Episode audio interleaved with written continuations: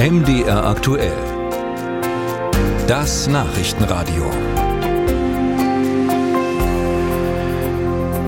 Inmitten eines Dauerstreits in der Ampelkoalition, etwa über Haushalt und Verbrenner aus, trifft sich die Bundestagsfraktion der Grünen in Weimar zu einer dreitägigen Klausurtagung. Und bei dem Treffen soll es um die Themen Klimaschutz, gesellschaftlicher Wandel und Zusammenhalt, aber auch um eine Bilanz der bisherigen Arbeit der Ampelkoalition gehen. Ja, auch externe Gäste wie die Schriftstellerin Caroline Emke wurden erwartet und auch der Konzernbetriebsrat des Energie- und Unternehmens LEAG, das Braunkohle in der Lausitz abbaut und Kraftwerke betreibt. Allerdings ist dieses Gespräch geplatzt, denn zuvor gab es eine Beschlussvorlage für die Klausurtagung der Grünen Fraktion und darin heißt es, ein Kohleausstieg auch im Osten im Jahr 2030 wäre ein notwendiger Schritt, um die Klimaziele zu erreichen. Darüber spreche ich jetzt mit dem Betriebsratsvorsitzenden der LEAG, Uwe Teubner. Hallo, ich grüße Sie. Hallo, Glück auf. Ja, Glück auf, Herr Teubner. Was äh, war Ihre erste Reaktion auf diesen Vorstoß der Grünen? Also die erste Reaktion war natürlich äh, Verärgerung, ähm, weil wir sind angefragt worden, äh, dass wir diese Klausur da mit äh, begleiten sollten unter dem Tagesordnungspunkt Strukturwandel. Äh, und Sie wissen, Strukturentwicklung in der Lausitz ist uns da eine Herzensangelegenheit.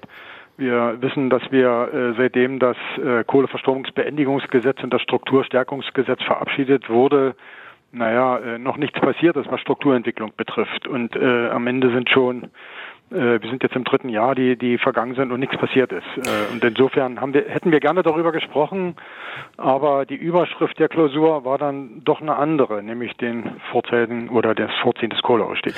Sie sprechen von Strukturentwicklung. Zur Erinnerung, der erzielte Kompromiss der Kohlekommission der Bundesregierung sieht einen schrittweisen Ausstieg aus der Kohleverstromung in Deutschland bis 2038 vor. Sehen Sie diesen Kompromiss jetzt aufgekündigt?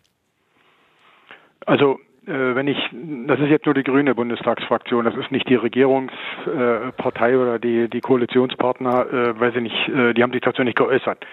Für uns ist es schon wichtig, dass man Vertrauen in die politischen Entscheidungen hat, dass man Vertrauen in Gesetze hat und die nicht äh, im Jahreszyklus immer wieder in Frage gestellt werden.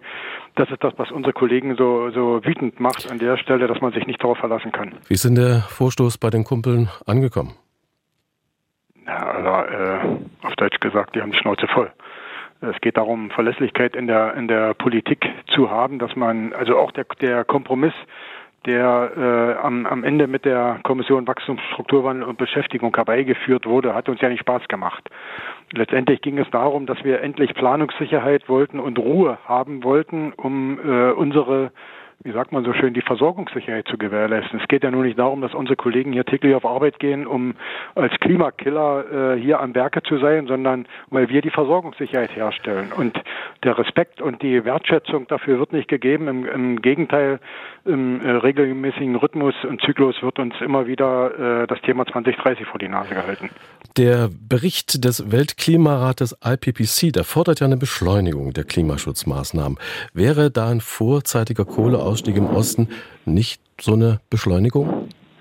Also wir reden ja vom Weltklimarat und ähm, die die äh, also die deutsche Regierung hat sich da ehrgeizige Ziele gesetzt und wenn ich jetzt wirklich die Rückgänge in dem CO2-Ausstoß seit 1990 sehe, äh, dann braucht sich Deutschland mit seinen Ergebnissen und den Reduzierungen nicht verstecken ähm, die, das, das Weltklima werden wir aus deutscher Sicht nicht retten. Wir werden aber daran gemessen in unserer Bevölkerung, wie die Versorgungssicherheit aufrechterhalten wird, wie die Energiepreise sind, wie die Haushalte belastet werden, ob wir in Zukunft noch Investitionen deutscher Industrie in Deutschland haben oder ob die Strompreise nicht zu einer Abwanderung führen.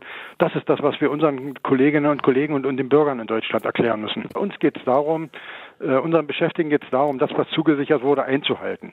Es gibt Checkpoints, wo, äh, wo regelmäßig überprüft wird, wie weit der Ausbau der Erneuerbaren ist, wie steht es um die Schaffung von Arbeitsplätzen, wie ist die Strukturentwicklung vorangeschritten und es sich nicht irgendwo immer ein Thema rauszupicken, wie jetzt wegen mir dem Bericht des Weltklimarats. Welche konkreten Schritte würden Sie als nächstes sehen? Also die konkreten Schritte wären für mich erstmal, dass es äh, im vergangenen Jahr war ein Checkpoint angelegt, da sollte eine Studie in Auftrag gegeben werden, äh, nun hoffe ich allerdings, dass die Studie dann auch von einem seriösen Institut gemacht wird, äh, um zu sehen, wo sind wir angekommen. Wo sind wir angekommen, jetzt aus heutiger Sicht drei Jahre nach äh, äh Ergebnis der Kommission, beziehungsweise zwei Jahre nach dem, nach dem Kohleausstiegsgesetz. So, und das sollten, das sollten Grundlagen sein für äh, bestimmte Entscheidungen und Entwicklungen. Und äh, das ist genau das, was unsere Kollegen bewegt. Hier wird nur ideologisch Politik betrieben. Das hat nicht mit Sachpolitik nichts zu tun. Äh, und wir würden uns wirklich wünschen, dass äh, auch die grüne Bundestagsfraktion sich an sachlichen Argumenten orientiert und nicht ihren äh, ideologischen Zielen immer hinterherrennt. Sagt Uwe Teubner, der Betriebsratsvorsitzende der LEAG, im Gespräch mit MDR aktuell.